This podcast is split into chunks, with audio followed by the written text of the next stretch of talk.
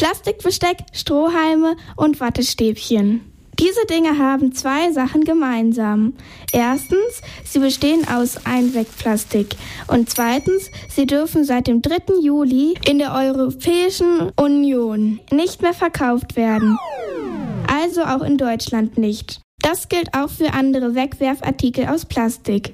Zero Waste München ist eine Organisation, die sich gegen Plastikmüll einsetzt.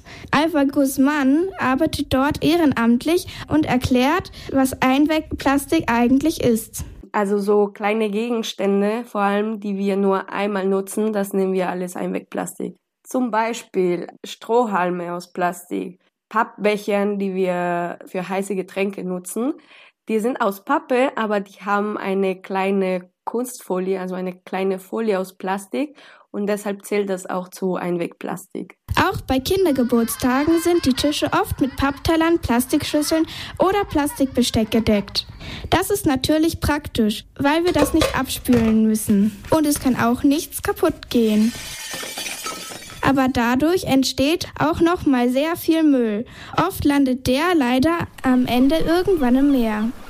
Aber was passiert dort damit? Das wird zerkleinert mit den Bewegungen vom Wasser, das Licht von der Sonne. Auf Dauer brechen sie das Plastik und dann wird das Plastik zerkleinert.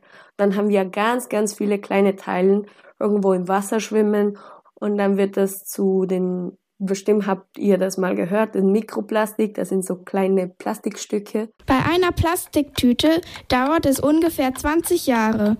Und selbst wenn es dann zu Mikroplastik geworden ist, ist es noch schädlich. Denn wenn diese kleinen Plastikteilchen im Meerwasser rumschwimmen, dann kann das Meerestiere krank machen. Deswegen sollten wir so wenig Plastikmüll wie möglich erzeugen. Das fängt schon beim Eisschlecken an. Wenn ich Eis essen gehe, dann verzichte ich auf den Becher und den kleinen Plastiklöffel und nehme stattdessen mein Eis in einer Waffe. Für mich schmeckt das viel besser und da erzeuge ich nicht unnötiges Müll, was später irgendwo landen kann.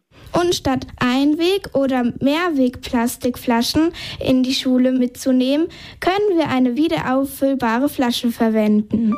Und die einfach immer am Wasserhahn auffüllen.